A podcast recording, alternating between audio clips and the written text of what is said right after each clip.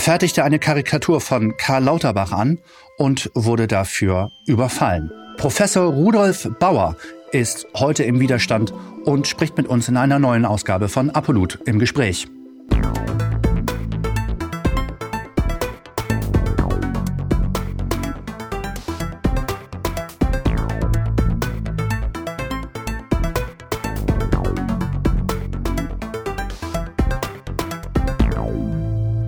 Im Gespräch. Herr Professor Bauer, guten Tag, ich grüße Sie. Ich grüße zurück und freue mich, dass wir uns hier unterhalten können.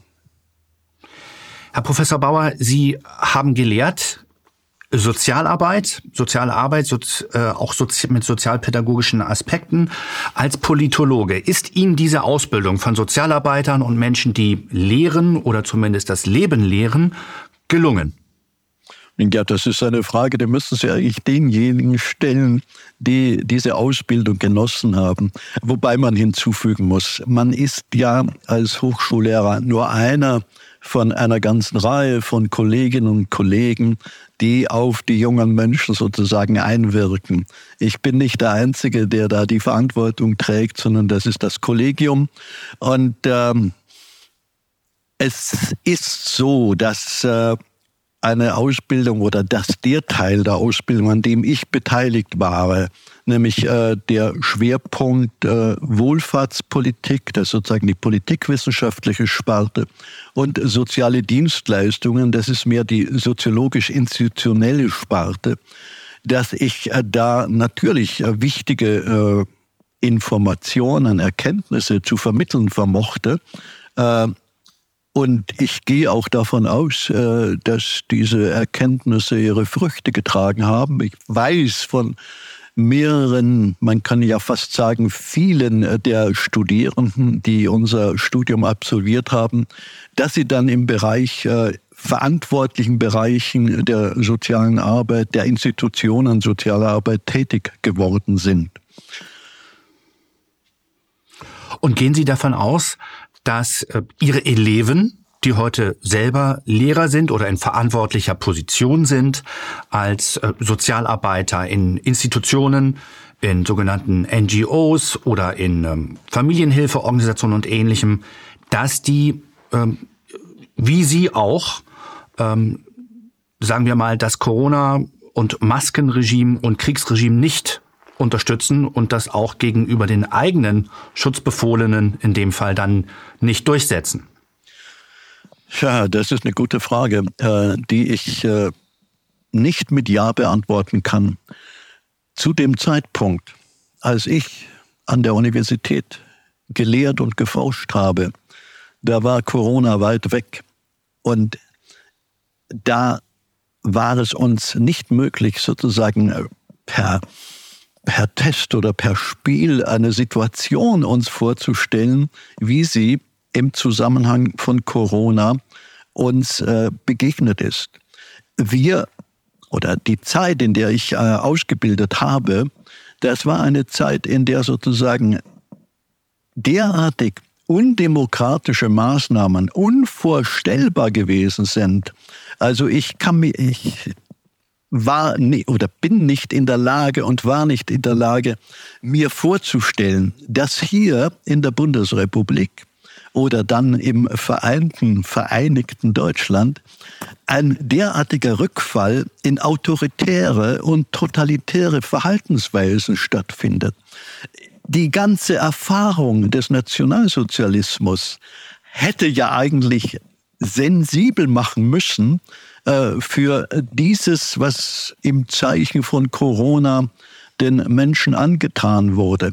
Wobei ich muss natürlich hinzufügen oder zum Verständnis, die Menschen, die ich ausgebildet habe, die haben ja von der guten Zeit des Nationalsozialismus kaum eine Ahnung gehabt. Ja? Als ich äh, angefangen habe in den 70er Jahren äh, an der Universität zu lehren, da waren die jüngsten äh, Studenten welche, die um 1950 geboren wurden. Das war ja auch schon wieder weit weg vom Nationalsozialismus. Und im Prinzip haben, hat diese Generation, die jüngere Generation, den Nationalsozialismus nur über Schulen, über Filme gelegentlich und äh, über, naja, die, den Unterricht, die Lehre äh, wahrgenommen, kennengelernt, aber nicht als echte Lebensbedrohung, wie ich es auch im Zusammenhang von Corona äh, beschreiben würde. Aber Faschismus ist doch dann, wenn Sie mir gestatten, das ironisch zu sagen, wenn das Bild schwarz-weiß wird und die schiefen Geigen spielen und ähm, man äh, auf jeden Fall dagegen ist. Ähm, wurden Sie als ähm, ja, hochstehender, akademisch sehr hochstehender, äh, international renommierter Professor ähm, auch schon als irgendwie als Rechter äh, und als Nazi beschimpft für Ihre demokratische Gegnerschaft zu diesem Maßnahmenregime? Na, da kann man ja eigentlich nur sagen, äh, Moment. Also ich wurde nicht beschimpft äh, und ich wurde auch im Zusammenhang meiner Lehre nie beschimpft. Ich meine, ich finde es auch keine Beschimpfung, sondern es ist eine Verleumdung, es ist ein, eine Frechheit, eine Unverschämtheit, mich sozusagen als Rechten hinstellen zu wollen.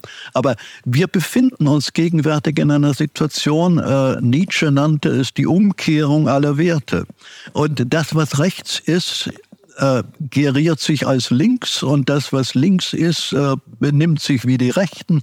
Ich denke, es ist sinnvoll in diesem, also in unserem Gespräch, die Kategorien links und rechts äh, mit Vorsicht zu genießen. Also ich meine, ja. ich habe kein Problem über meine, meine frühere Vergangenheit oder über meine Vergangenheit in der Weise zu reden, dass ich sage, ich bin ein Linker. Aber angesichts dessen, was beispielsweise auch von der Partei Die Linke und von Gewerkschaften und von äh, sogenannten Antifa-Menschen als äh, Corona-Politik bejubelt befürwortet wurde, da bin ich kein Linker.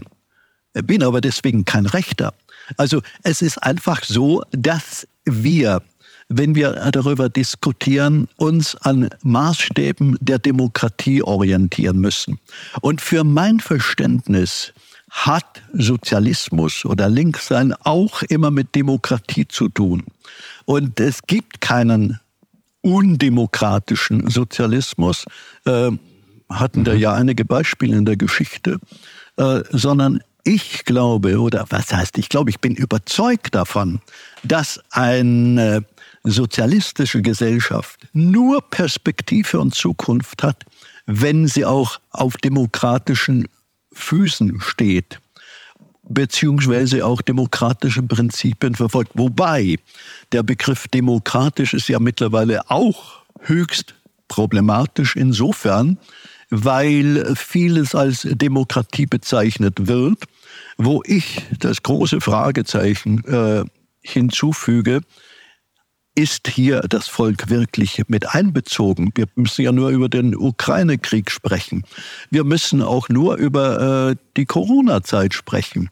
Es war ja so, dass die Experten bestimmt haben, die sogenannten Experten bestimmt haben, wo es lang geht und äh, dass nicht das Volk oder die Bevölkerung beteiligt war an diesen Entscheidungen. Nicht einmal das Parlament war anfangs beteiligt, wurde dann später sozusagen äh, zwecks äh, Dekor daran beteiligt. Aber wir haben Verhältnisse, die sich nicht im glorreichen Sinne als demokratisch verstehen können. Oder natürlich, Sie sagen immer, also die Herrschenden sagen, dies alles ist demokratisch. Aber wo äh, der Einfluss der Bevölkerung vorhanden ist, das ist mit großem Fragezeichen zu versehen. Haben sich die Linken, äh, die Sie nennen, äh, mit Pardon, verarschen lassen durch einen bunten Kriegsnebel und die Behauptung, dieses Maßnahmenregie sei links, weil es in irgendwie eine Form von linker Zukunft führe? Naja, wenn ich ganz ehrlich bin, die Linke oder die Linken haben keine richtige äh, theoretische Grundlage. Sie analysieren die Verhältnisse nicht, sondern sie gehen davon aus, oder jedenfalls der Großteil geht davon aus, dass wenn sie gegen das äh, sind, was rechts ist, äh, dass sie dann Linke sind. Also mhm. indem man gegen rechts ist, meint man links zu sein.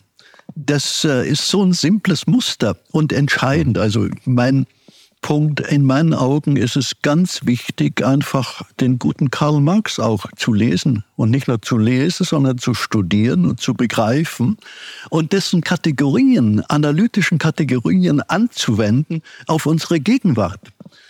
Und an der Stelle, da muss ich sagen, ist es so, dass diejenigen, die sich als links bezeichnen, eine große Lücke aufweisen, weil sie die haben keine Klassenanalyse, die haben keine Analyse der gesellschaftlichen Verhältnisse.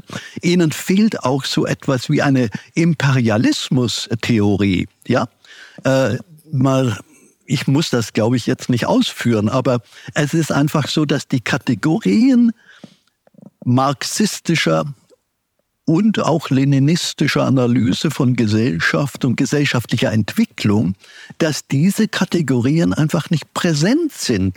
Dass man, ich meine, selbst die gute Sarah Wagenknecht spricht ja nur davon, dass ich den Armen auf die Beine helfen will.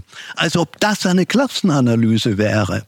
Sie will letztlich äh, im klassischen Sinne Reformen, Reformen zugunsten der, der Unterprivilegierten, das ist zu begrüßen, aber daran alleine kann es nicht liegen. Und wenn ich wenn wir vorhin von Demokratie sprachen, ich denke, ein Demokratiemodell, das mit linkem Denken äh, klassischerweise zu tun hat, das ist die Rätedemokratie.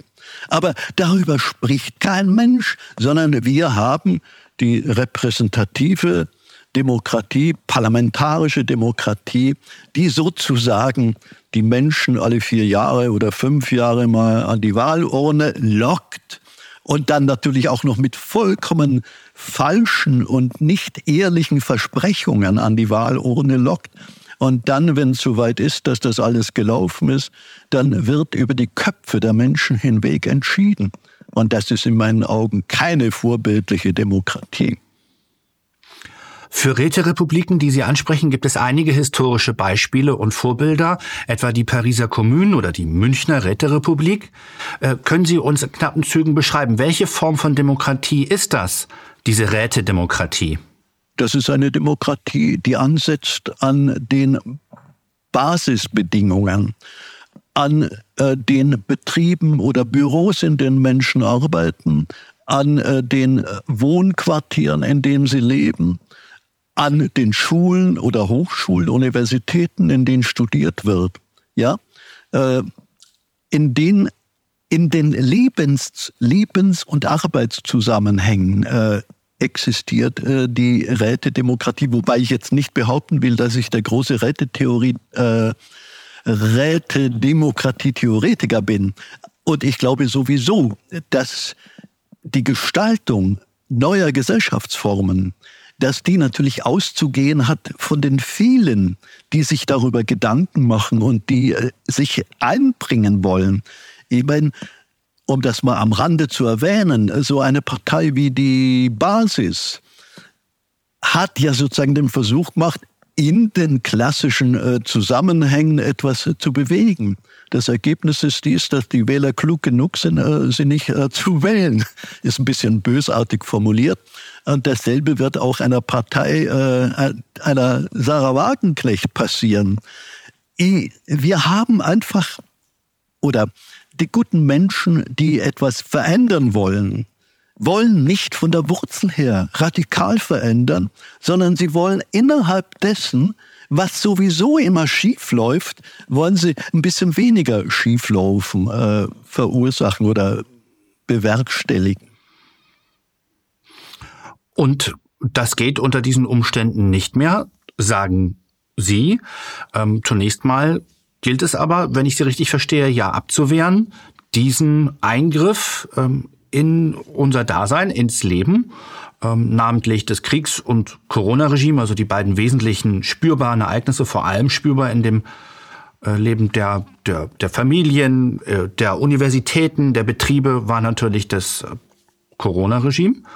Ähm, was ist denn daran abzulehnen? Und es heißt doch auch von linker, vermeintlich linker Seite, also analyselose, sozusagen selbstbeschreibende linke Seite, also die Linke, die, deren Inhalt, ganzer Inhalt ist, gegen rechts zu sein äh, und für die das dann reicht, sich selbst als links zu bezeichnen. So beschrieben sie es ja eben. Äh, die sagen ja, ach, äh, im Nachhinein, was ist denn so schlimm daran, so ein bisschen Maske zu tragen, sich mal zu Hause einsperren zu lassen, ähm, diese Isolationsvorschriften zu bekommen, demnächst dann äh, zwangsweise äh, besondere digitalisierte Passdokumente, die dann sozusagen zonenbezogen auch gemessen werden ähm, und auch die Bewegungsfreiheit dann dementsprechend einschränken, die zentralisiert Gesundheit, staatsbürgerliche Akte, Führungszeugnis etc. zentralisieren, äh, Kontobewegungen etc. Was ist daran verkehrt? Das ist doch eine Rationalisierungsmaßnahme. Und die Ratio ist doch links, der Verstand. So wird argumentiert. Ja. Ist das falsch? Der Glaube an die Wissenschaft. Äh, wobei die Vorstellung ist, dass es eben auch nur eine Wissenschaft und eine Erkenntnis gibt. Und ich meine, es gibt da den, das schöne, den schönen Aufsatz von äh, Engels äh, von äh, der Utopie zur Wissenschaft. Nur was wir gegenwärtig als Wissenschaft erleben, das ist seit der Zeit äh, Anfang des 21. Jahrhunderts auch ein Teil der neoliberalen äh, Entwicklung. Die Wissenschaft ist nicht mehr frei. Die Wissenschaft hat sich darum zu bemühen, Aufträge zu erhalten, also die Wissenschaftler. Äh, das wird, das wird auch, also die Wissenschaft, die Universitäten, die Hochschulen werden nicht mehr voll finanziert aus den Steuergeldern, was mal der Fall war, sondern sie werden jetzt finanziert über Forschungsgelder, die teilweise natürlich äh, auch wieder von über Steuergelder kommen, aber die Inhalte werden beeinflusst von außen, von ökonomischen Interessen, von politischen Interessen und so weiter und so fort. Aber nochmal zurück, das, das ist eigentlich ein eigenes Gespräch, äh, das wir führen mussten, wenn wir über die Entwicklung der Wissenschaft seit, naja, sagen wir, im Prinzip kann man sagen, seit der, dem Ende der Sowjetunion und dem Ende der DDR, wenn wir das beobachten, dann hat dieser in Anführungsstrichen Sieg des Kapitalismus dazu geführt, dass Wissenschaft, Hochschulen und eben auch die Ausbildung an diesen Institutionen immer mehr orientiert wird an Fragen des Gewinns, der Gewinnmaximierung. Ich erinnere mich noch, der Studiengang, in dem ich gearbeitet habe, der wurde abgewickelt.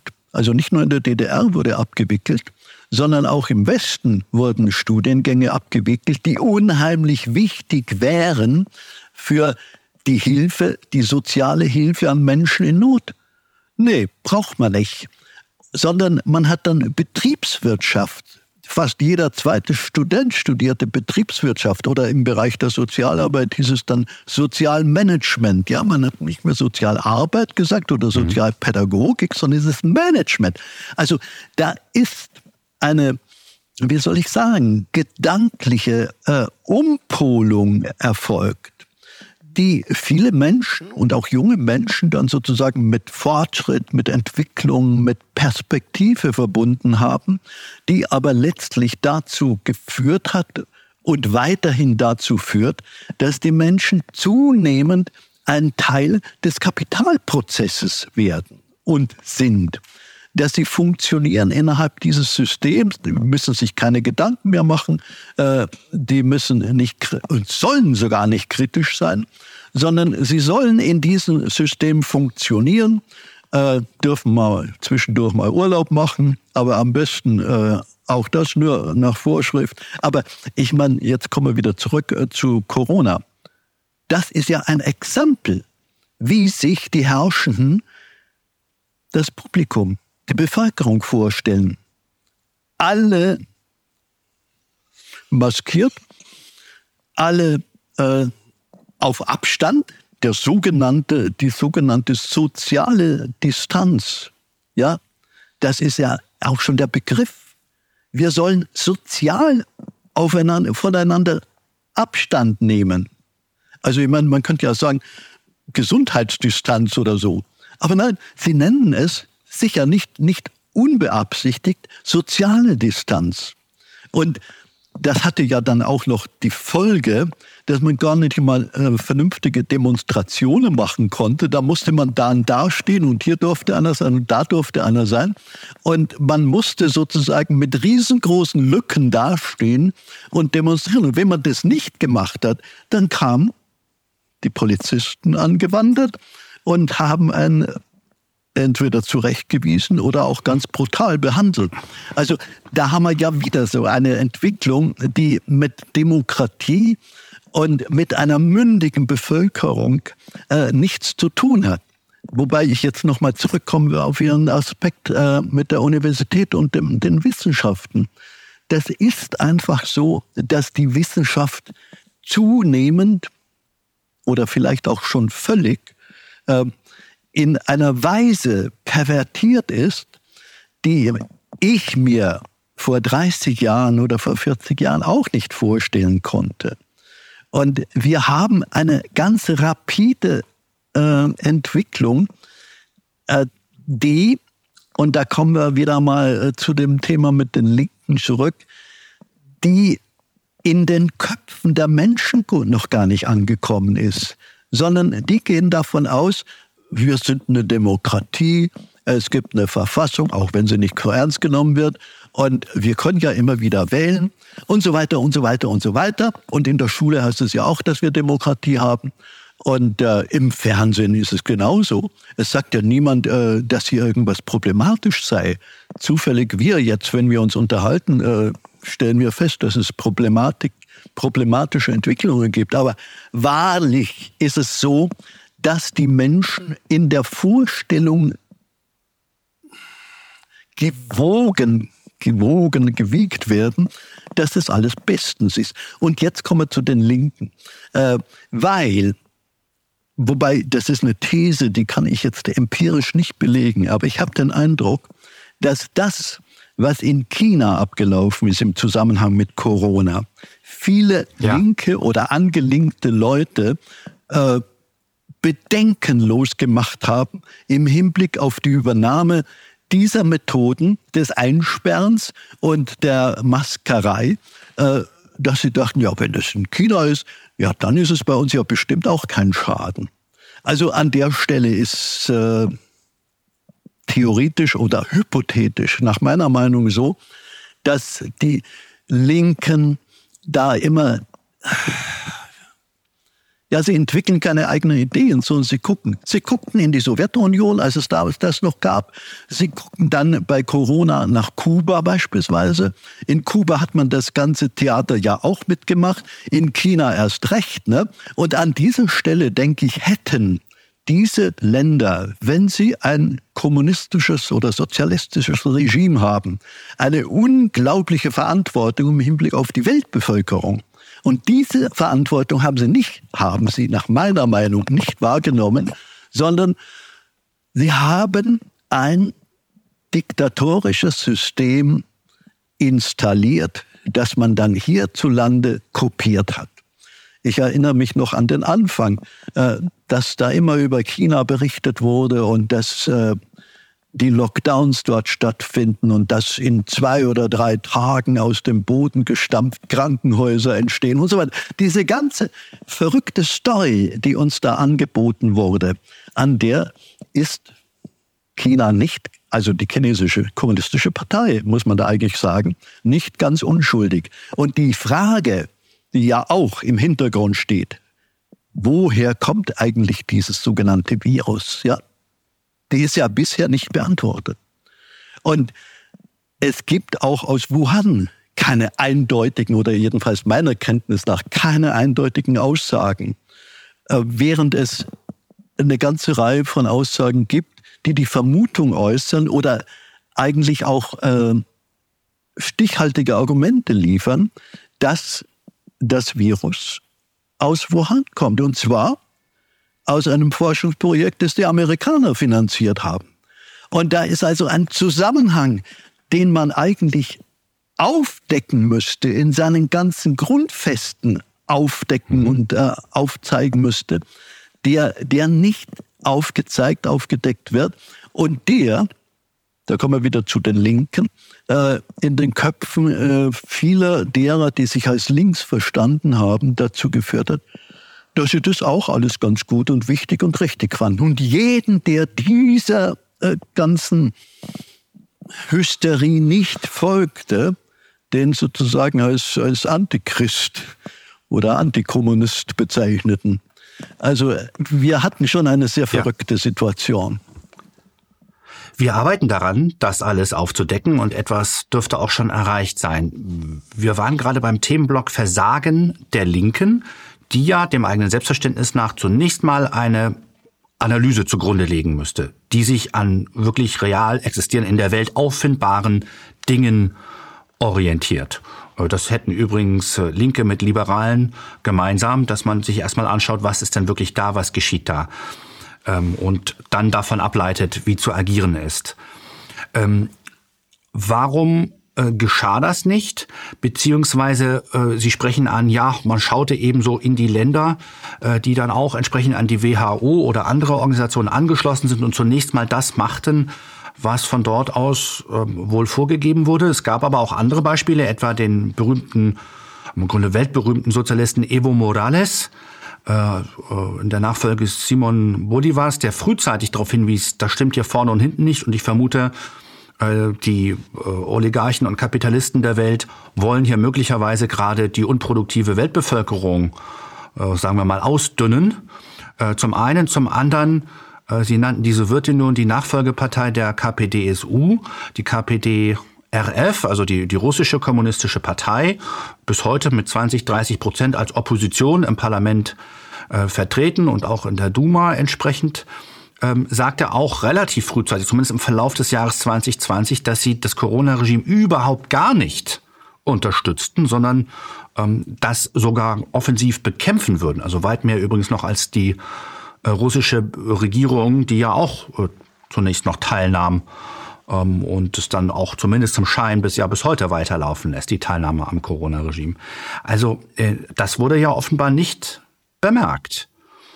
Sind die Linken in Deutschland, insbesondere in Frankreich gibt es dann ja Gelbwestenaufstände dagegen etc., sind die Linken in Deutschland vollkommen im äh, Regenbogenkriegsnebel der Mainstream-Medien gefangen und da domptiert und sind und gibt es da überhaupt irgendeine Hoffnung, dass die sich davon nochmal befreien und als die ja dem Selbstverständnis nach die Instanz, die für Analyse und Kritik und dann ja auch Mobilisierung der arbeitenden Klassen, wie es äh, früher immer hieß, also der Leute, die irgendwie ihre Monatsumsätze ähm, sich damit, irgend, damit irgendwie über die Runden kommen müssen, also Angestellte, Arbeiter, ähm, kleine äh, Händler etc. Das, das, die, da hatte man ja den Vertretungsanspruch, dass man die eigentlich jetzt jahrelang mittlerweile vollkommen düpiert hat und sich eines ähm, eigentlich ein maßloses Verbrechen mitgetragen hat. Glauben Sie, dass es da noch Hoffnung gibt, dass die da sich jemals rausbewegen, zum Beispiel mit Sarah Wagenknecht? Die Frage ist nicht einfach zu beantworten. Wobei ich äh, durchaus denke, dass es Hoffnungen gibt. Aber wir sollten die Hoffnung nicht festmachen an Personen, sondern ich mache die mhm. Hoffnung fest an, um einen etwas linken Begriff zu gebrauchen, an den Massen. An denjenigen, die die Oppress Oppression oder ja, das, das unterdrückt werden, erleben, erspüren, die nach einer Perspektive schauen, und die eine, auch eine brauchen. Wobei ich bin da auch der Meinung, dass wir nicht unbedingt die Revolution hier in diesem schönen Lande äh, haben werden, sondern vielleicht in anderen europäischen Ländern oder in Lateinamerika oder in Afrika. Und dass dann, wir haben ja auch einen gewissen, gewissen Opportunismus in unserer Bevölkerung, dass dann äh, auch eine Bewegung zustande kommt, äh, die sagt, ja, das wollen wir auch. Also wir sollten uns nicht, das ist der große Fehler, denke ich, hier in der Bundesrepublik oder in Deutschland, wir sollten uns nicht als die Retter der Welt verstehen. Wir müssen uns selber einigermaßen retten oder versuchen, über Wasser zu halten, äh, aber wir werden die Welt nicht retten. Und die Linken hier sowieso nicht. Und an der Stelle, ich will ja jetzt kein Kompliment machen, aber ich finde, was ihr mit dem demokratischen Widerstand macht, das ist ein Ansatz, und das ist ja nicht der einzige, der über die Gegenwart und über die Finsternisse hinausweist und der auch hinausweist über diesen Kriegstaumel, in dem wir uns gegenwärtig befinden und in dem die verrücktesten Vorstellungen entwickelt, entwickelt werden und wo Menschen neben einem eine Politik verfolgen, wie sie, verdammt nochmal, in der Zeit 39 folgende und in den 40er Jahren gegenüber der Sowjetunion betrieben wurde. Dieser Gedanke, wir wollen Russland ruinieren, jeder weiß, wer das gesagt hat. Das ist doch unvorstellbar. Ich meine, es müsste natürlich eigentlich ein Aufschrei erfolgen. Das wäre aber mit Aufgabe der Medien, die aber gerne mitschreien, statt aufzuschreien. Dass 28 Millionen Menschen während des Zweiten Weltkriegs auf dem Boden der damaligen Sowjetunion zu Tode kamen, das, das, das, das, das erschüttert mich immer noch und es erschüttert mich angesichts dessen, dass sich da also Menschen hinstellen und äh, wenn jemand sagt, ich kann den Putin verstehen, das ist so Putin-Versteher, dass das noch ein Schimpfwort wird, ja?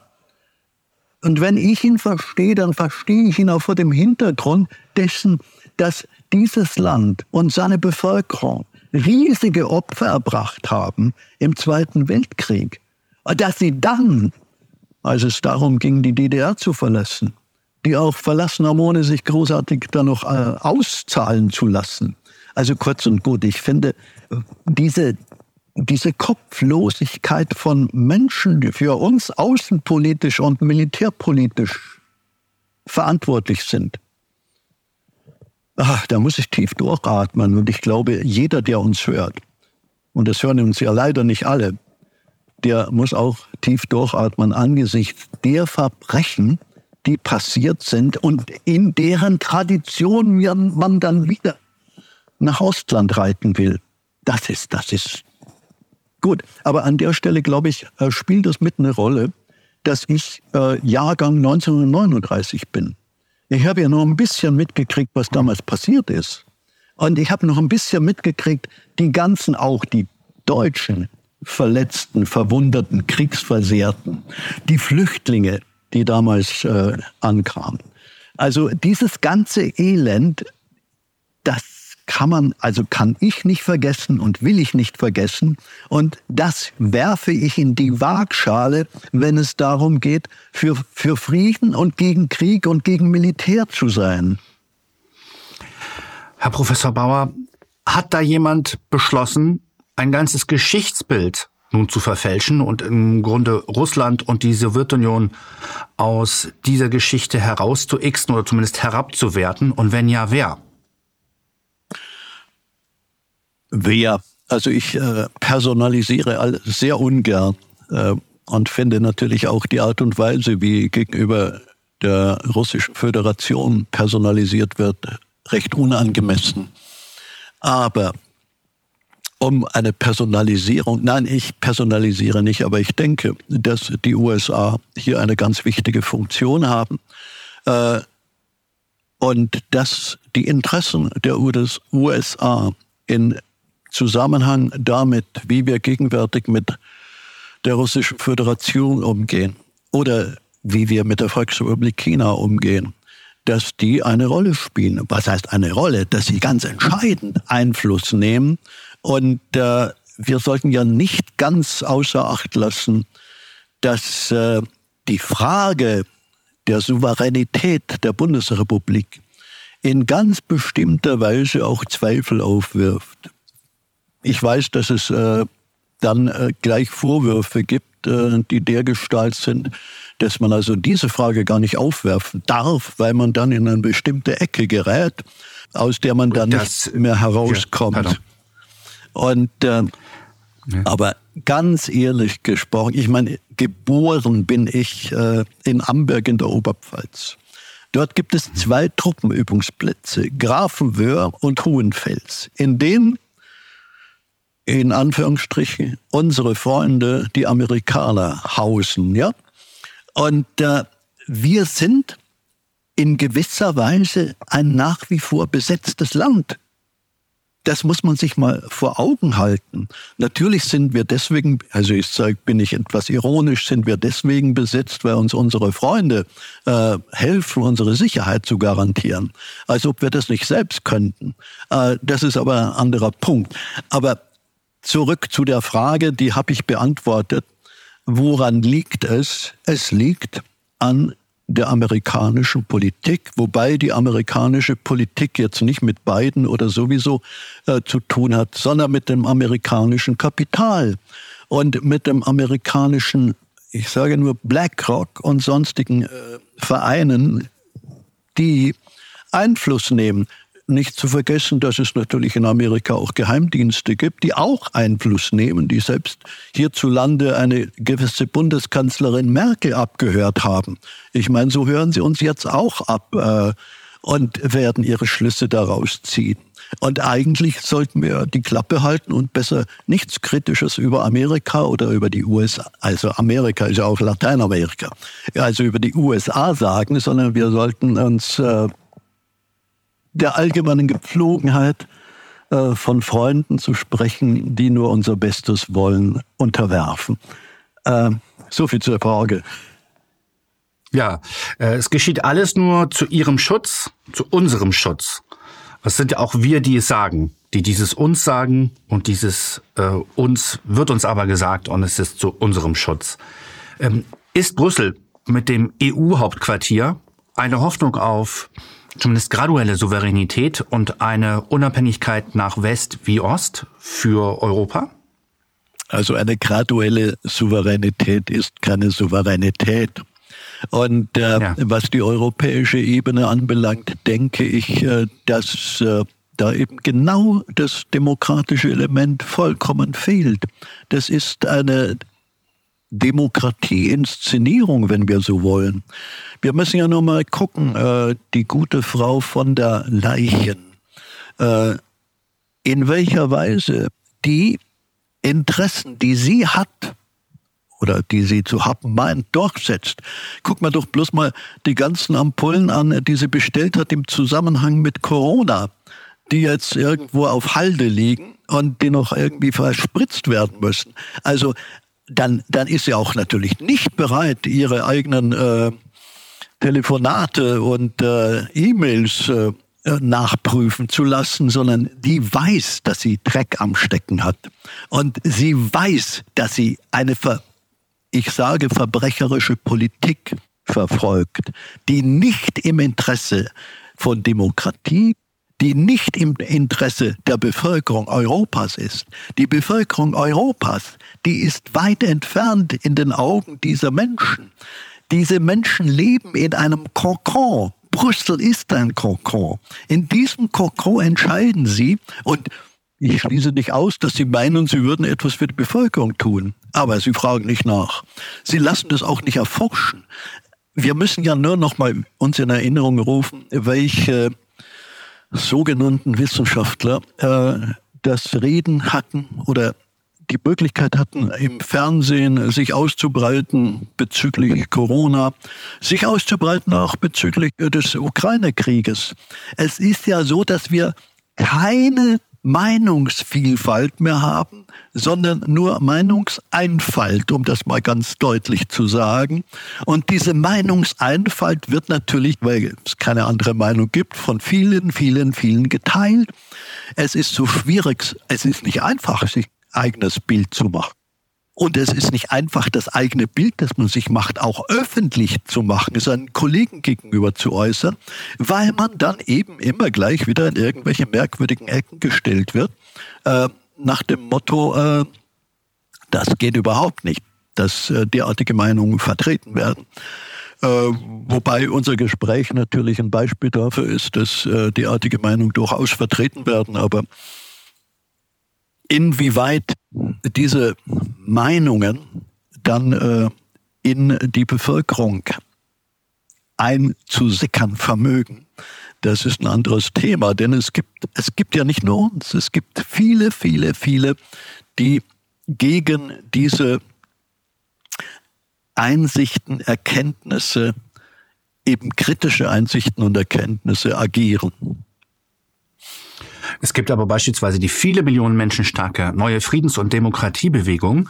Aber noch eine Frage zu Brüssel, dem NATO- und EU-Hauptquartier, zugleich aber auch Hauptstadt des Landes Belgien. Wenn nun Brüssel als EU-Hauptquartier keine Hoffnung darstellt, wie sieht es denn aus mit der Souveränität durchaus stolzer, un, einigermaßen ungebrochener europäischer Länder, die äh, sich nicht als besetzt begreifen, die faktisch auch nicht besetzt sind, wie es die BRD, Sie nannten einige Truppenstützpunkte ausländischer äh, Armeen, faktisch ein besetztes Land ist, ob man es nun mag äh, oder nicht mag.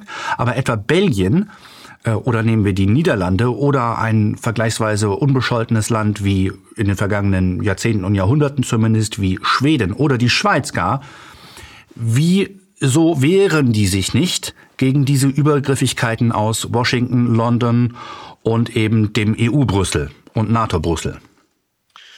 Auf seine Frage zu antworten, äh, müsste man natürlich eigentlich sehr ins, Detail, sehr ins Detail und in die Breite gehen. Warum wehren die sich nicht? Das ist ja so, dass in ganz Europa beispielsweise das amerikanische Kapital vertreten ist. Es ist ja nicht so, dass äh, diese anderen anderen äh, Länder äh, völlig frei sind. Jetzt unabhängig davon, dass man natürlich, Sie, Sie nennen es den Wertewesten, dass die Politiker dieser Länder sich auch diesem Wertewesten zugehörig fühlen, dass sie an einem guten Verhältnis zu den Vereinigten Staaten interessiert sind, dass sie letztlich immer noch in einer ja, Ideologie des Kalten Krieges stecken. Und äh, das jetzt sozusagen äh, auf die kurze zu beantworten, das ist sehr schwierig. Ich meine, gucken Sie sich die NATO an. Das ist ja ein Militärbündnis, das von unglaublicher Gewalt ist. Und wer wird sich schon gegen äh, diesen Machtapparat durchsetzen? Und ich meine, Brüssel ist ja auch ein Machtapparat inzwischen. Und wir unterliegen in bestimmten Umfang diesen Machtapparaten, also nicht nur jetzt die Bundesrepublik der amerikanischen äh, Suprematie, sondern wir, die Bevölkerung in diesen Ländern, unterliegen Machtapparate, die sich etabliert haben im Lauf der letzten Jahrzehnte. Das ist ja nicht so, dass das also von heute auf morgen äh, passiert ist, sondern über lange, lange Entwicklungen, äh, die eher salamimäßig äh, sich ereignet haben, also im Sinn von Salamischnitt Weise sich äh, ereignet haben und die nicht von heute auf morgen äh, sich ereignet haben. Das ist ja das Schwierige für viele Menschen und ich schließe mich da überhaupt nicht aus, dass man selbst lange Zeit in dieser Be Entwicklung, in dieser Bewegung, ja, ich formuliere es mal so, eingelullt wurde, ja. Und ich meine, der Niedergang der Sowjetunion war ja auch eine nicht unwesentliche Geschichte, die ja auch bei vielen Menschen, ich würde sagen bei allen Menschen in unserem Lande äh, und in Europa Gedanken ausgelöst haben, der Gestalt, dass wir schon äh, auf der richtigen Seite sind und dass die anderen weil sie auf der falschen Seite waren, deswegen eine Niederlage erlitten haben.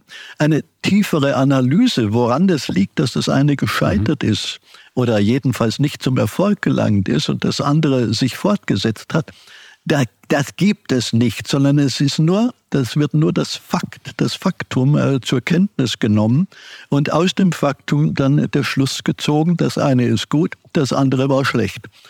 Und äh, ja, die europäischen Länder.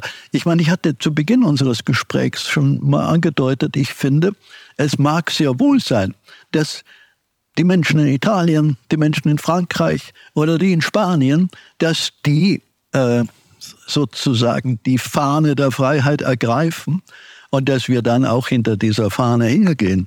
Aber das ist nicht unbedingt äh, wir Deutschen mit unserer problematischen Geschichte sein werden, die da vorangehen, das äh, kann man sagen, kann, ist zu befürchten. Man kann aber auch ganz simpel sagen, das ist anzunehmen. Wir haben, wir haben einfach furchtbar viele Blässen, wir, die Deutschen, wenn ich also so in diesem, in dieser Verallgemeinerung spreche. Und von daher glaube ich, bin ich überzeugt, dass wir noch viel zu lernen haben und uns durchaus orientieren sollten an Nachbarn, die es besser machen. Und zu diesen Nachbarn gehört meines Erachtens auch die russische Bevölkerung.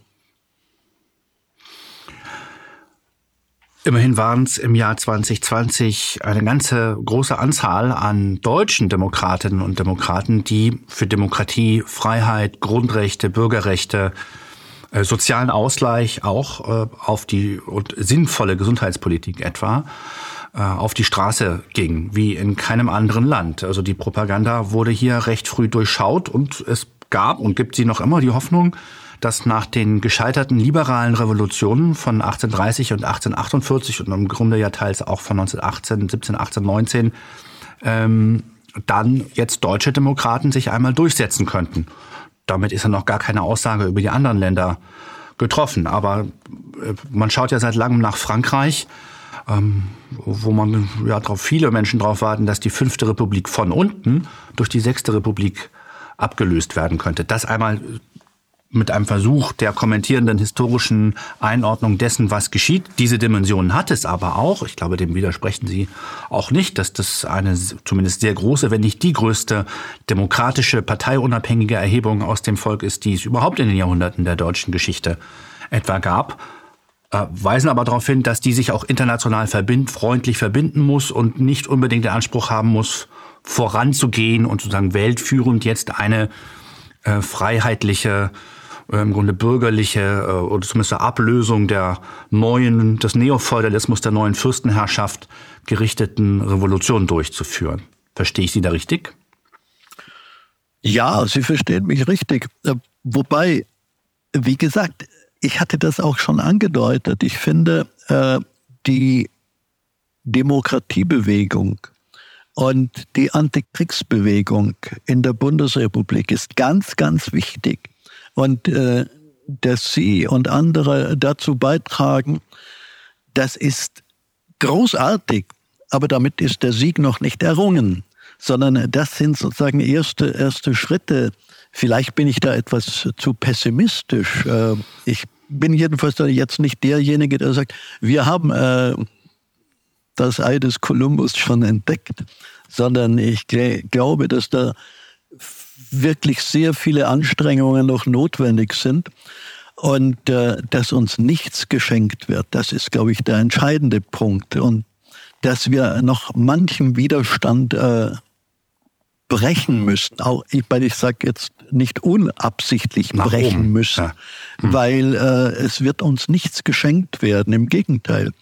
An meinem Beispiel kann man ja auch äh, aufzeigen, wie sehr die gegenwärtig Herrschenden bemüht sind, äh, jede Stimme der Kritik und des Widerspruchs klein zu halten, beziehungsweise möglichst äh, zu unterdrücken. Herr Professor Bauer, Ihr Schicksal ist in jeder Hinsicht interessant. Äh, gestatten Sie mir noch einmal diesen Themenkreis äh, abzuschließen. Sie sprachen den Kalten Krieg an und in jener äh, Periode war es doch immerhin möglich, etwa für Länder wie Schweden, wie Österreich und viele andere, die Neutralität zu halten, also weder dem einen noch dem anderen militärischen Machtblock beitreten zu müssen. Äh, und sogar im Falle Frankreichs war es mehrfach möglich, in die NATO einzutreten und wieder auszutreten und wieder einzutreten und dann nochmal auszutreten, um dann wieder einzutreten. Also es ist ja durchaus möglich, aus äh, solchen äh, Bündnissen auszutreten wie jetzt ja zuletzt auch äh, Großbritannien mit dem Austritt aus diesem riesigen EU sogenannten Integrationsprojekt äh, und da auf allen Ebenen ausgetreten ist und das vollzogen hat. Also es ist durchaus möglich, ohne dass danach die Welt untergeht oder ganze Kontinente versinken. Etwa scheitert der Euro, scheitert Europa. Ähm, Ne, das, äh, das scheitern dann eben viele Karrieren und Strukturen und äh, Pfründe und sicherlich auch vieles, was mühsam ausverhandelt werden muss, damit es das überhaupt gibt. Ähm, und auch Interessen. Ähm, was jetzt noch nicht eine Aufforderung ist, das sozusagen alles über Bord, einfach nur über Bord zu werfen, aber sozusagen diese Veränderungen sind ja möglich, wie äh, Sie nennen zum Beispiel durch die Beendigung des Kalten Krieges, durch Aufgabe der einen Seite, äh, zumindest Aufgabe der Konfrontation und des ähm, hegemonialen Machtanspruchs und des Abzugs der Truppen, etwa aus dem Ostteil Deutschlands. Ähm, wenn sich, ähm, wenn sich das so, wenn sich das so abzeichnet, dann müsste es doch eigentlich auch möglich sein, ähm, in der Gegenwart ähm, durchaus auch Veränderungen äh, denken zu können und sie etwa zur Abstimmung zu stellen. Ich meine, die Forderung gibt es ja, äh, raus aus der NATO. Äh, und die Forderung aus äh, bestimmten Militärbündnissen sich herauszubeziehen gibt es. Aber diejenigen, die diese Forderung stellen, haben noch nicht sozusagen die, die Macht und, und äh, die Power, das durchzusetzen. Im Übrigen, das ist natürlich auch eine schwierige Frage unter dem Gesichtspunkt, dass es so etwas gibt als eine, ja, deutsche Mentalität der, des Gehorsams. Und ich glaube, dass es sehr schwierig ist, also für unsere Politiker jedenfalls sehr schwierig ist, sich gegen die USA aufzulösen und äh, gegen dieses Militärbündnis zu sein. Zum Teil ist es, ist dieses Militärbündnis oder ist die Teilnahme an diesem Militärbündnis ja auch eine Garantie für ein Fitzelchen Souveränität. Ja? Also man muss das in dieser, in dieser Weise äh, bedenken. Aber das heißt ja nun überhaupt nicht, äh, ich bedenke das und jetzt äh, gehen wir zur Tagesordnung über, sondern ich meine, dass also jede kritische und äh, emanzipatorische Politik de, der politisch Verantwortlichen in diesem unserem Lande darauf hinauslaufen äh, muss, so etwas wie eine Autarkie, also eine politische Autarkie äh, anzustreben. Im Verbund Neutralität. Mit, den, mit den europäischen Nachbarn, selbstverständlich. Ich meine, wir sollten ja nicht meinen, dass wir also nun äh, hier wieder eine, ein deutsches Reich äh, etablieren, welches äh, sich gegenüber allen anderen abgrenzt oder sie sozusagen zu dominieren versucht, sondern eben die europäische Idee hat ja etwas Faszinierendes. Aber man ist mittlerweile in einer europäischen äh, Bürokratie gelandet und die europäische Idee, die ist weg, die ist weg. Ich sehe sie nicht. Ich sehe nicht, wo wirklich diese, diese kulturelle Vielfalt, die Europa ausmacht, zu glänzen anfängt, sondern wir fangen jetzt an, äh, Vielfalt im Hinblick auf Geschlechterzugehörigkeit zu pflegen und so derlei. Dabei gibt es innerhalb des europäischen Kontextes so viele unglaublich tolle Entwicklungen, tolle Kulturen, tolle Literatur, grandiose ja. Musik und all dieses. Ja. Und das, das findet ja nicht statt in Brüssel. Das findet nicht statt äh, unter der Ägide eines Frau von der Leichen. Und das ist äh, wirklich das, das, das Elend, dass wir naja, quasi eine, eine Kopie äh, irgendwelcher pseudoamerikanischen äh, Entwicklungen nachvollziehen. Und äh, noch eine abschließende Frage, wenn ja. Sie gestatten, zur Rolle der Linken in diesem Gesamtzusammenhang, mit denen Sie sich gut auskennen und die Sie zumindest sehr gut durchstudiert haben über die Jahrzehnte. Ähm, es hieß doch nach dem Ende der von Ihnen genannten Sowjetunion, dass sozusagen ähm, jetzt in einem Teil der Linken ähm, die Hegemonialmacht gewechselt werden müsse, wo man sich zuvor an der sowjetischen Besatzung orientierte und das zum Beispiel dieses Modell und diese Form äh, auch für den Westen haben wollte, ist nun der Kooperationspartner ähm, die US-Armee oder beziehungsweise die US-Strukturen insgesamt in, in Deutschland. Die Welt werde äh, zu einer Art zu einem Art zu einer Art Dschungel unübersichtlich, aber doch äh, sei doch darin dann noch möglich, etwas zu formen. Und die Schutz, als da eine Schutzmacht wegfiel, orientierte man sich am anderen Sieger äh, und sagte eben, dann müsse es eben mit den USA gemacht werden und auch innerhalb dieses äh, transatlantischen, dieser transatlantischen Gesamtverbindung. Ähm, Warum, äh, das war dann doch für viele Linke die Hoffnung der 1990er Jahre, dass man mit den Amerikanern zusammen und irgendwie als Teil dieses äh, amerikanischen Großreiches durchaus für linke Politik eintreten könnte. Ist das jetzt gelungen in Form etwa des Kriegs und vor allem des Corona-Regimes? Also ich muss gestehen, ich verstehe die Frage nicht ganz, weil ich sehe nicht, dass die Linken jetzt äh, oder das Linke, welche Linken? Äh, ich bin auf der Suche danach, wo sind die vielbeschworenen antideutschen Linken? Was machen die eigentlich heute? Und finden die das wirklich gut, was passiert? Mich interessiert, ob das jetzt das Resultat ist dessen, was uns, ähm, sagen wir etwa, vielleicht ist Ihnen das bekannt, der Konkretkongress vom Jahr 1992, was, was ist seither geschehen mit diesen, äh, mit diesen Sozialisten? Ähm, äh, von denen sich dann ja ein Teil entschieden hat, eben diesen antideutschen Weg zu gehen und eben zu sagen, man orientiert sich eben dann aufs Amerikanische hin und versucht darin Veränderungen zu erreichen. Also ich danke Ihnen für das Stichwort antideutsch, denn das sind ja in meinen Augen keine Linken. Das sind also mhm. allenfalls äh, unterwanderte Linke. Und das sind Menschen, die auf dieser Ebene von, äh, ich nenne es abstrakter Negation denken.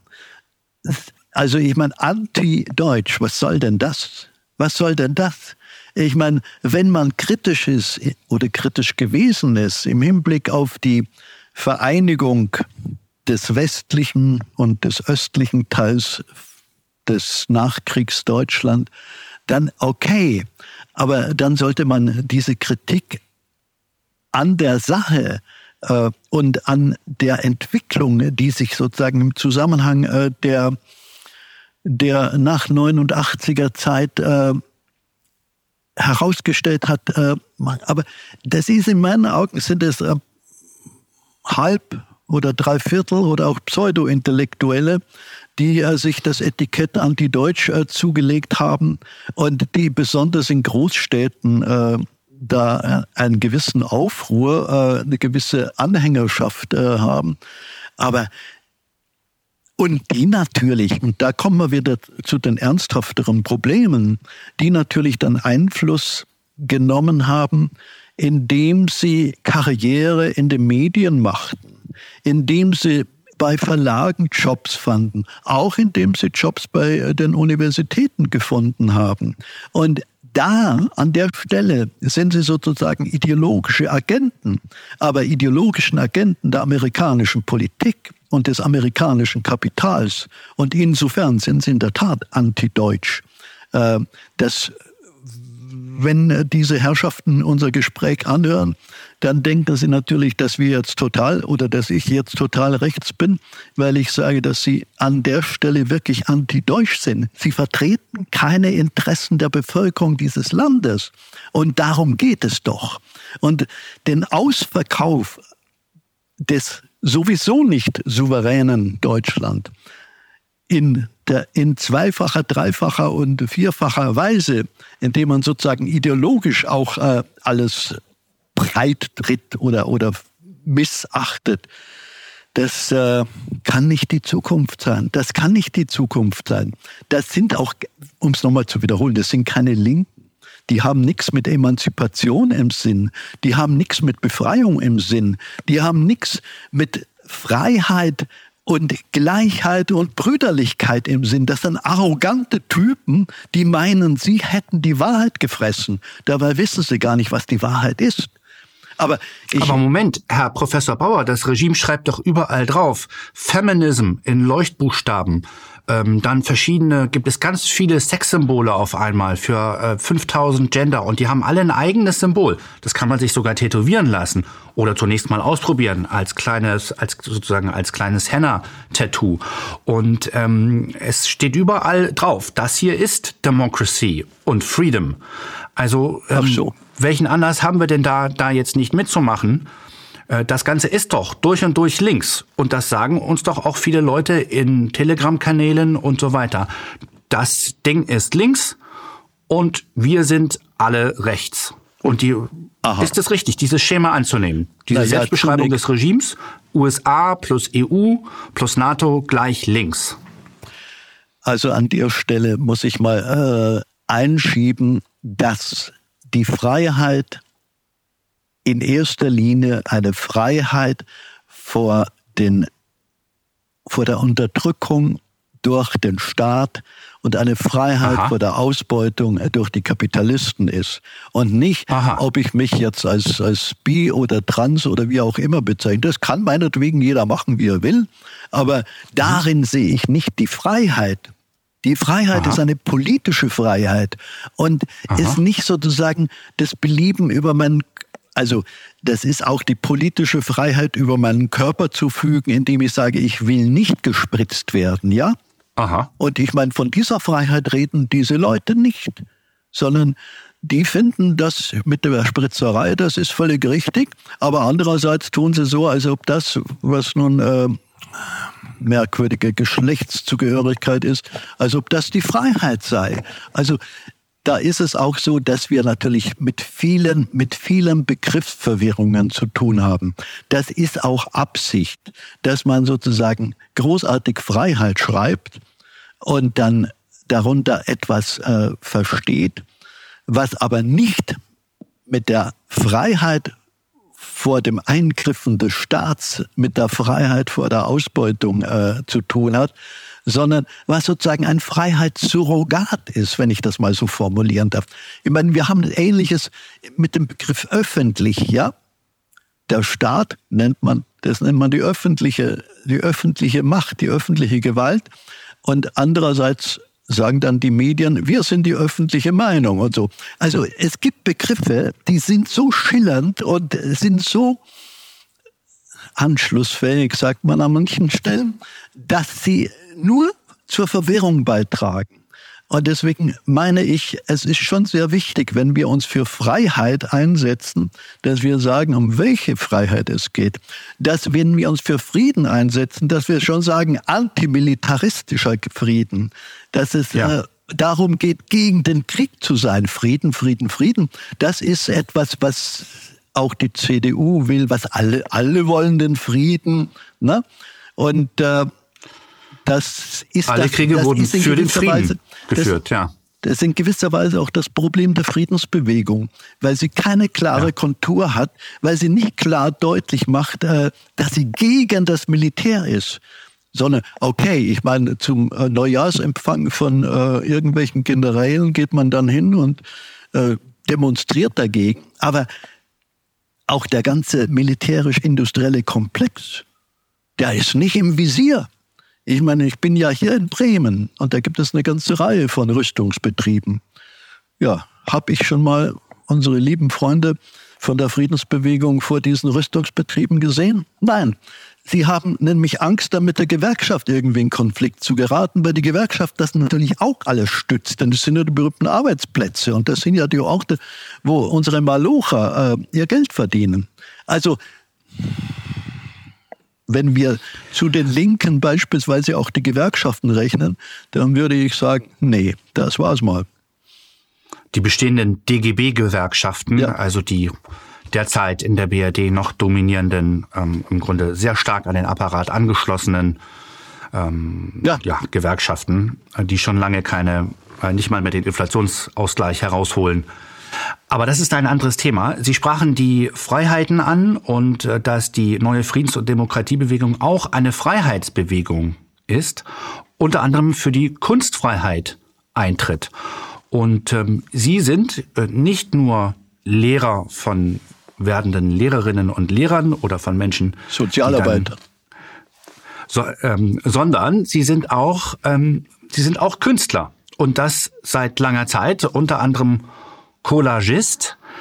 Ähm, und haben eine, ein, bringen mehrere interessante Lyrikbände heraus, wie auch Collagenbände, also äh, Kunstgrafiken zu, zum Zeitgeschehen. Äh, und eine Grafik hat jetzt äh, kürzlich Furore gemacht, ähm, und zwar im Positiven, zunächst durch ihr Kunstwerk selbst und dann durch die Rezeption dieses Kunstwerks, doch ähm, dann eben auch durch die Wahrnehmung dieses Kunstwerks in einem Gefängnis. Würden Sie uns diese Geschichte ähm, nochmal erzählen? Was zeigt Ihre Collage? Wo schickten Sie sie hin und warum und was geschah dann? Also, ich nenne es ja nicht Collage, sondern ich nenne es Bildmontage. Ich montiere verschiedene Bilder beziehungsweise Bildteile zusammen. Das ist eine handwerkliche Tätigkeit, die natürlich einen künstlerischen Anspruch hat. Und diese Bildmontage, von der hier die Rede ist oder auf die Sie anspielen, zeigt unseren bekannten äh, jetzigen Gesundheitsminister zu einer Zeit, als er noch gar nicht Gesundheitsminister war, sondern äh, Sprecher für Gesundheit bei der Sozialdemokratischen Partei. Es war die Zeit Corona. Und äh, ich habe ihn gezeigt, beziehungsweise auf dem Bild zeigt er sich mit der rechten ein Mikrofon haltend und mit der linken, die linke so äh, etwas hoch und dann habe ich noch eine zweite linke Hand dazu montiert. Äh, ich meine, der Mensch hat ja zwei linke Hände, äh, dieser Mensch, ne? nicht der Mensch als solcher. Und äh, weil ich finde, seine, seine Gesundheitspolitik ist unter aller Kanone. Und äh, dann finde ich allerdings, kommt noch hinzu, dass er eine Gesundheitspolitik vertritt oder vertreten hat und auch weiterhin vertritt, äh, während Corona ganz besonders, wo er sich intensiv einsetzte, wobei man immer sagen muss, auch sehr widersprüchlich einsetzte. Mal für die Maske, äh, nein, mal gegen die Maske, dann für die Maske, mal wird überhaupt nicht äh, geimpft, dann wird geimpft, man nennt es Impfen. Äh, man kann es aber auch gentherapeutischen Eingriff nennen. Kurz und gut. In meinen Augen steht das in einer Tradition der deutschen Medizin, die ihre Hochzeit zwischen 1933 und 1945 hatte. Und um das anzudeuten, habe ich dem Herrn noch ein kleines Bärtchen verpasst. Und dieses Bärtchen, das ist offenbar jemandem aufgefallen, der oder die in der Justizvollzugsanstalt Stammheim die Post des Herrn Michael Ballweg gefilzt hat. Mir war das gar nicht klar. Sie meinen den großen Demokraten und Organisateur der ja. äh, großen Demonstration des Jahres 2020 und 2021 mit teils 1,3 Millionen Demokraten äh, auf den Straßen Berlins, in der Hauptstadt, in der eigenen Hauptstadt und mehr. Genau. Und ich meine, der arme Mensch, äh, der saß da ein, ohne dass man ihm äh, ganz klar vor Augen äh, sagte, weswegen er überhaupt da einsetzt.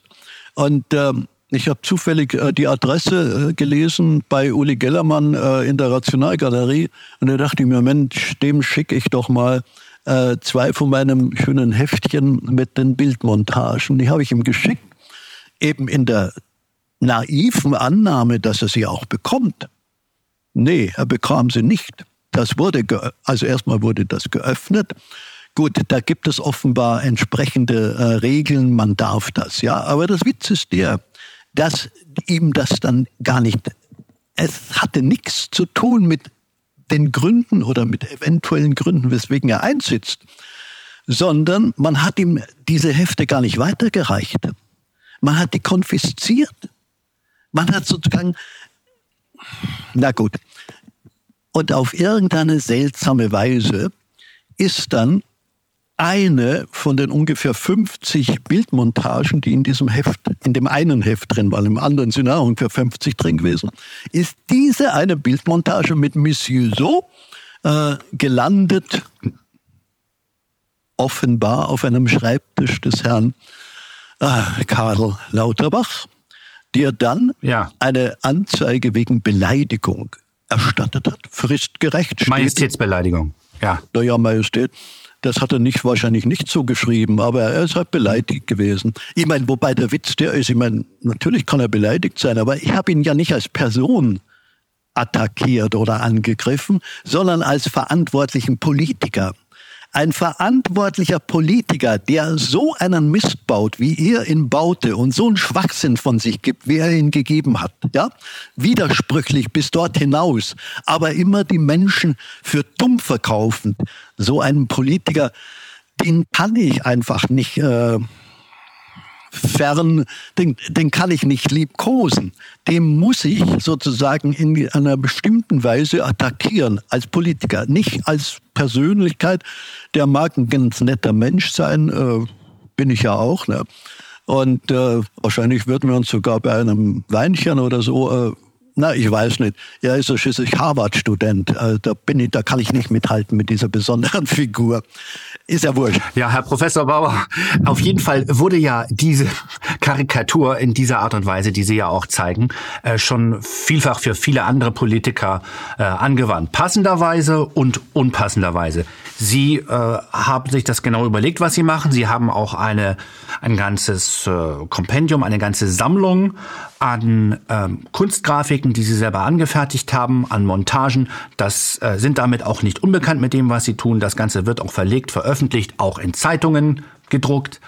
Ähm, und das äh, fällt eben unter die vielbeschworene Kunstfreiheit. Sehe ich das richtig? Es wurde in anderen Fällen ja auch nicht moniert. Zum Beispiel im Falle Angela Merkels, wo es zum Beispiel, äh, denke ich, sogar die Titanic vor längerer Zeit mal machte. Also äh, das ist, ähm, das ist vielfach geschehen in der BRD-Geschichte und das von Anfang an. Und was geschieht nun in Ihrem Fall? Sie, ähm, wenn ich das nochmal zusammenfassen darf, schicken diesen Kunstband nach Stuttgart-Stammheim, wo der bekannte Demokrat ähm, und Demokratieaktivist Michael Ballweg gerade illegalerweise einsitzt, eingekerkert wird als Rache, als Strafe des Regimes dafür, dass der Mann so große Demonstrationen äh, veranstaltet hat.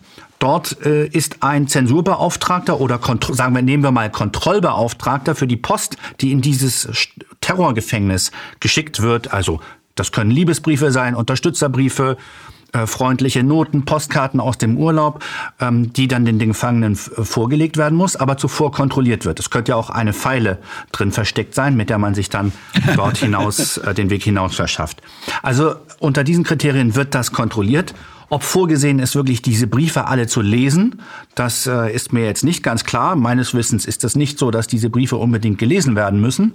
Äh, in dem Fall wurde sogar ihr Bildband ganz genau angesehen und eben jene Karikatur, jene Bildmontage gefunden, da herausgetrennt und dann in eigener Initiative oder eben auf geheimdienstliche Veranlassung hin gesendet an den Bundesgesundheitsminister Karl Lauterbach, der dann sich also offenbar wütend ist und äh, bei den, ich habe gehört, er lässt seine seine Raumtemperatur bei sich im Büro immer etwas herunterkühlen, dann könne dann besser Entscheidungen treffen, besser arbeiten. Ähm, ich habe gehört, das soll so circa 11 Grad ähm, sein, also ähm, mit kühlem Kopf, aber doch erregten Gemütes, sich überlegt, dass das ja nun wirklich nicht geht, was der Künstler Rudolf Bauer da gemacht hat. Was passiert dann? Dann, dann landet das beim Amtsgericht Stuttgart und das Amtsgericht Stuttgart, das äh, veranlasst eine, einen Strafbefehl über 30 Tage, a 100 Euro, sprich summa summarum 3000 Euro, die ich zu bezahlen hätte, äh, weil ich den Herrn Lauterbach beleidigt haben soll, was gar nicht der Fall ist. Jedenfalls die Person habe ich nicht beleidigt und den anderen habe ich kritisiert. Äh, und äh, diese 3000 Euro, die habe ich natürlich nicht bezahlt, sondern ich habe Einspruch erhoben. Und das Ergebnis ist dies, dass nun am 5. Dezember des Jahres 2023 in Stuttgart, in Stuttgart, bei angeordneter Anwesenheit des Delinquenten, äh, eine Hauptverhandlung stattfindet. Ja, äh, das hat ja sozusagen auch etwas mit der ganzen Posse zu tun, dass man nun den sogenannten Delinquenten äh, nach Stuttgart äh, ein, einbefiehlt, um ihn dort den Prozess zu machen. beschreiben Sie uns doch mal, es bleibt ja nicht dabei, dass äh, da irgendein äh, Gefängniswärter äh, in einem Kunstband liest, eine Seite rausreißt, die an einen äh, Gesundheitsminister schickt, der die in seinem äh, gut äh, runtergekühlten äh, Büro dann auf dem Schreibtisch hat, äh, fürchterlich wütend wird und sagt, zeig den an ähm, und dann irgendeine Beschimpfung hinterher ruft, ähm, sondern ähm, es passiert dann ja noch weiteres. Also die Adjutanten, äh, die Höflinge führen das aus, was Majestät will. Die Anzeige wird gemacht. Äh, der, die Verhandlung findet dann statt, ausgerechnet noch in Stuttgart, also dort, wo ihr Kunstband im Grunde zerstört wurde. Es wurde die Seite rausgerissen. Sie hatten es dorthin geschickt. Äh, und dabei bleibt es aber immer noch nicht. Denn was geschieht? In Baden-Württemberg gibt es eine Stelle, die nennt sich Meldestelle gegen Hetze im Netz. Und bei dieser Meldestelle gegen Hetze im Netz hat sich irgendeine anonyme Person, Frau oder Mann oder was auch immer, gemeldet. Und äh, aus den 1500 Bildmontagen, die ich bei Instagram eingestellt habe, vier herausgefischt, die so etwas wie Hetze im Netz sein sollen. Und zwar wurde ich aufgrund dieser Anzeige dann über Bundeskriminalamt und Landeskriminalamt und letztlich Staatsanwalt und dann bekam ich eben ein Schreiben, nein, ich bekam einen Besuch, Hausbesuch. Man nennt es Hausdurchsuchung, es ist aber ein Überfall gewesen, ne? von äh, Polizistinnen und Polizisten bewaffnet mit äh, Schutzwesten, die morgens um halb acht Uhr, wobei hinzuzufügen ist, dass sie, dass einer dieser Polizisten sich äh, verschlafen hat und deswegen wären sie wahrscheinlich sicher schon früher gekommen. Also sie kamen um halb acht, haben meine unsere Wohnung äh, naja, überfallen, haben uns überfallen als Menschen und äh, haben die Wohnung durchwühlt, äh, um irgendwelches Beweismaterial ausfindig zu machen. Äh, das Beweismaterial haben sie eigentlich nur ausfindig gemacht in Gestalt meines Smartphones, das sie konfisziert haben, und dann eben fünf Hefte mit äh, Bildmontagen. Äh, die habe ich Ihnen ganz gerne mitgegeben, weil vielleicht können Sie daraus auch einiges lernen. Und äh, die Sauerei, die Sauerei ist, dass also mein, mein Smartphone weg ist, ja, mit allen Adressen, Mailadressen und Telefonnummern und so weiter.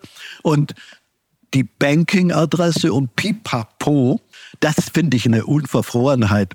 Und noch dazu, indem mir also vorgeworfen wird, anhand von vier äh, Bildmontagen, ich würde Volksverhetzung betreiben und ich würde äh, Verfassungs, äh, Symbole verfassungsgegnerischer Organisationen verwenden.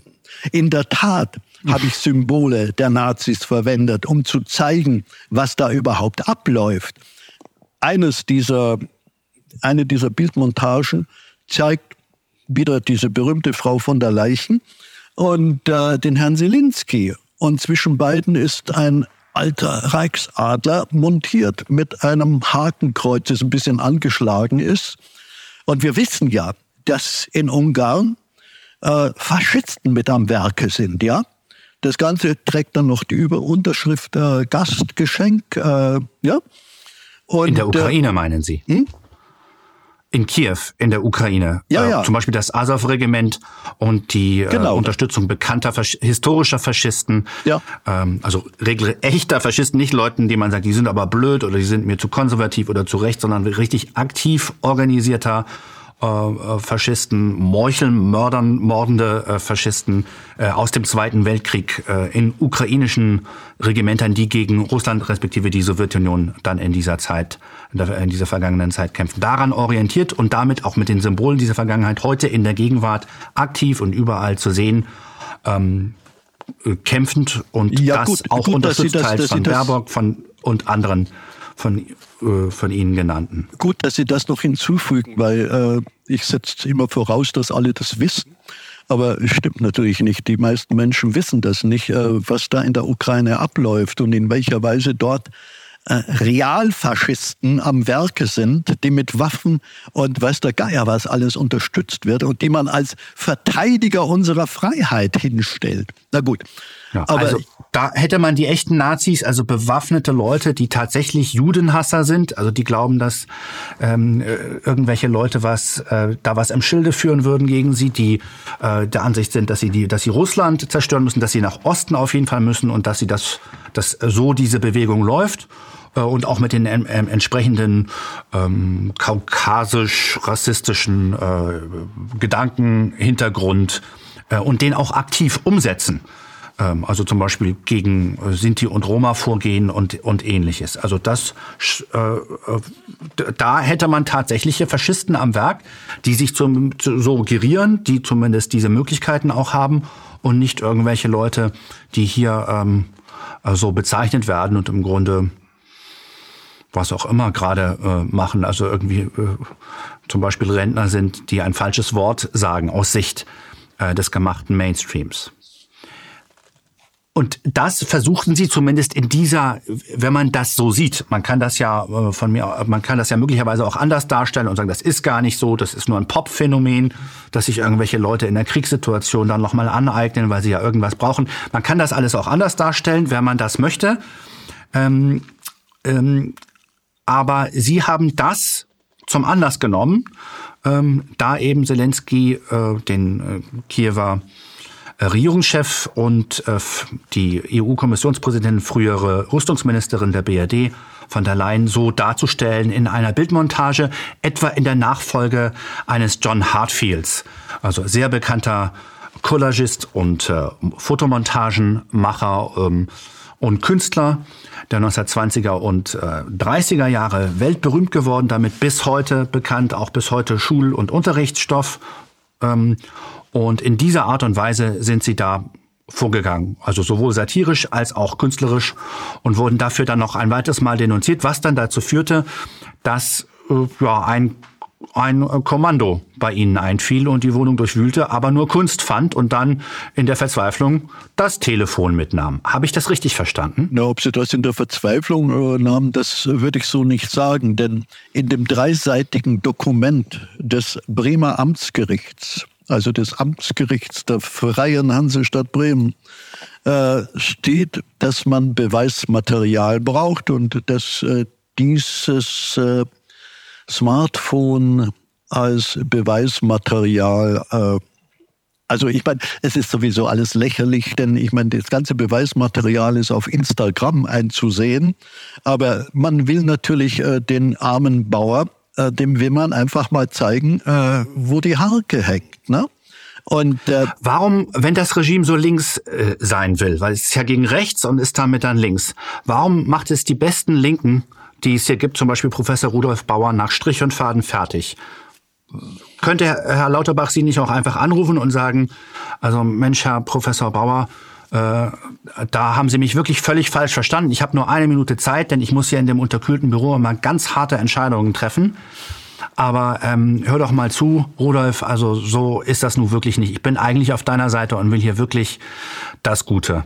Ähm, von sozialdemokratisch bis links davon und also für die Ökos ist auch noch was dabei und ich gehe auch noch mal beten ähm, und ähm, du hast mich da irgendwie falsch verstanden bei dem, was wir hier durchführen. Wäre das wäre ein solcher Anruf bei Ihnen willkommen gewesen, anstatt gleich äh, äh, die Schwarzhemden und die Anzeigen ins Haus knallen zu lassen? Das wäre das erste Mal, dass ein Minister bei mir anruft.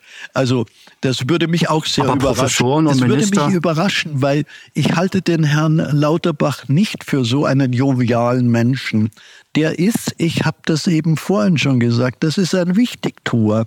Der fühlt sich wirklich angegriffen, weil nicht alle, also weil ich nicht zu dem nicke, was er sagt. Und es gibt so viele Speichellecker, die eben äh, sozusagen immer bestätigen, dass er richtig liegt, dass er der Beste ist. Ich meine, die ganzen Talkshows, in denen er auftritt. Und die, man muss sich nur mal angucken, die ganzen Talkshow-Moderatorinnen und Moderatoren, wie die mit ihm umgehen. Das ist ja mhm. eine Art von Hofberichterstattung. Und wenn ja. so ein kleiner Hans Wurst wie ich äh, oder weiß nicht, wie ich mich jetzt in dem Zusammenhang benennen soll, als Hofnarr vielleicht. Wenn so ein Hofnarr wie ich ihn anpinkelt, dann das geht nur überhaupt nicht. Äh, wobei wir spekulieren jetzt. Ich, es kann auch sein, dass ganz einfach im Vorzimmer des Herrn Lauterbach irgendeine Sekretärin oder ein Sekretär lag, der entsprechendes, äh, eine entsprechende Beleidigungsklage äh, verfasst hat, die dem Lauterbach zur Unterschrift äh, zugeleitet hat und dann ging das seinen Weg. Das müssen wir jetzt alles gar nicht aufklären. Das ist ja völlig nur Schnurz egal. Nicht egal ist dies, dass Kunst, wenn sie kritisch ist, kaputt gemacht werden soll, zum Schweigen gebracht werden soll. Und das hatten wir nicht einmal in der, in der Weimarer Republik an, an allen Ecken und Enden. Obwohl, ich erinnere daran, Heinrich Hannover, der hier in Bremen mal Anwalt gewesen ist, er war leider inzwischen verstorben, der hat ja ein ganz interessantes Buch über politische Justiz bis 33 äh, veröffentlicht. Und ich bin sicher, dass also wir werden siegen äh, dass nach unseren Siegen äh, auch äh, politische Justiz äh, neue, äh, neue Kritiker und Dokumentaristen finden wird, die dann diese Albernheit ja. Niemand wird es gewesen Anprangert. sein. Man hat es nur sehr, man hat nur sehr ungern ähm, äh, nehmen wir mal Jana aus äh, Kassel, glaube ich, verleumdet, äh, die sich in einem sentimentalen Moment mit Sophie Scholl identifizierte, angesichts all dessen, was da über sie hereinbrach und all der Verleumdung. Ähm, ja, Herr Professor Bauer, äh, ich grüße den Künstler Rudolf Bauer, bedanke mich ganz herzlich für dieses ausnehmend interessante Gespräch ähm, und ähm, sage, schließe mich an, wir werden siegen äh, und hoffe, wir sehen uns demnächst bei einer Demonstration in Bremen. Okay. Wobei ich hinzufügen muss, das ist gar nicht so einfach in Bremen mit den Demonstrationen, denn hier gibt es eine sehr starke Gruppe, die zwar ANTIFA äh, in ihrem äh, Logo hat, aber die stark. Sponsert bei Google? Ja, ja, von wem auch immer. Äh, jedenfalls, äh, die haben mit Sprüchen wie Halt die Fresse äh, viele Demonstrationen und Kund Kundgebungen kaputt gemacht. Also ich will jetzt nicht ein äh, anschließendes, ich will damit nicht äh, darauf hinweisen, dass die bedeutend sind, aber im Gegenteil, ich will darauf hinweisen, dass da Methoden äh, zur Geltung gelangen, die wir historisch als Methoden der SA bezeichnen würden. Ja? Ja, und wenn die kleinen Propagandatrüppchen nicht reichen, dann kommt, ähm, kommen die Inlandstruppen der Bundespolizei wie am 5. Dezember 2020 in ganz Bremen zu beobachten war und riegeln ja, ja. im Grunde die gesamte Innenstadt ab und prügeln die Leute zusammen. Herr Professor Bauer, die äh, Zeit ist vorüber. Wir werden siegen. Das haben Sie schon festgestellt. Und in dem Fall äh, und auch in vielen anderen Bereichen will ich Sie gern als meinen Lehrer äh, akzeptieren und mich Ihrem Urteil anschließen. Wir werden siegen. Vielen Dank, Professor Bauer, in dieser Ausgabe von Apolut im Gespräch. Ich danke auch und wünsche noch einen schönen Tag, eine gute Woche. Tschüss.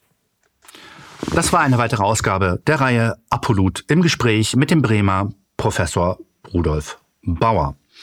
Wenn Sie die Inhalte dieses Gesprächs für wichtig erachten, dann zögern Sie nicht, dieses Gespräch als Link weiterzureichen, zum Beispiel per E-Mail über Ihren Verteiler zu jagen, einfach äh, im äh, Betrieb anzukleben, auf das man sich morgen erst, morgens erstmal eintippt und sich etwas, etwas Sinnvolles äh, im Büro macht.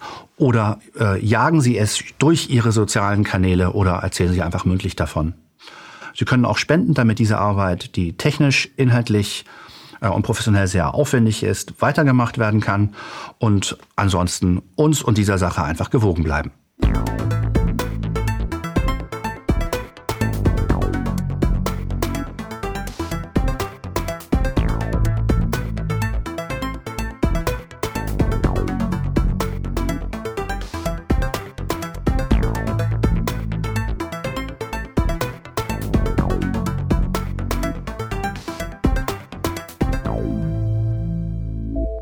Danke, dass Sie Apolut eingeschaltet haben. Wir sind ein unabhängiges Presseportal.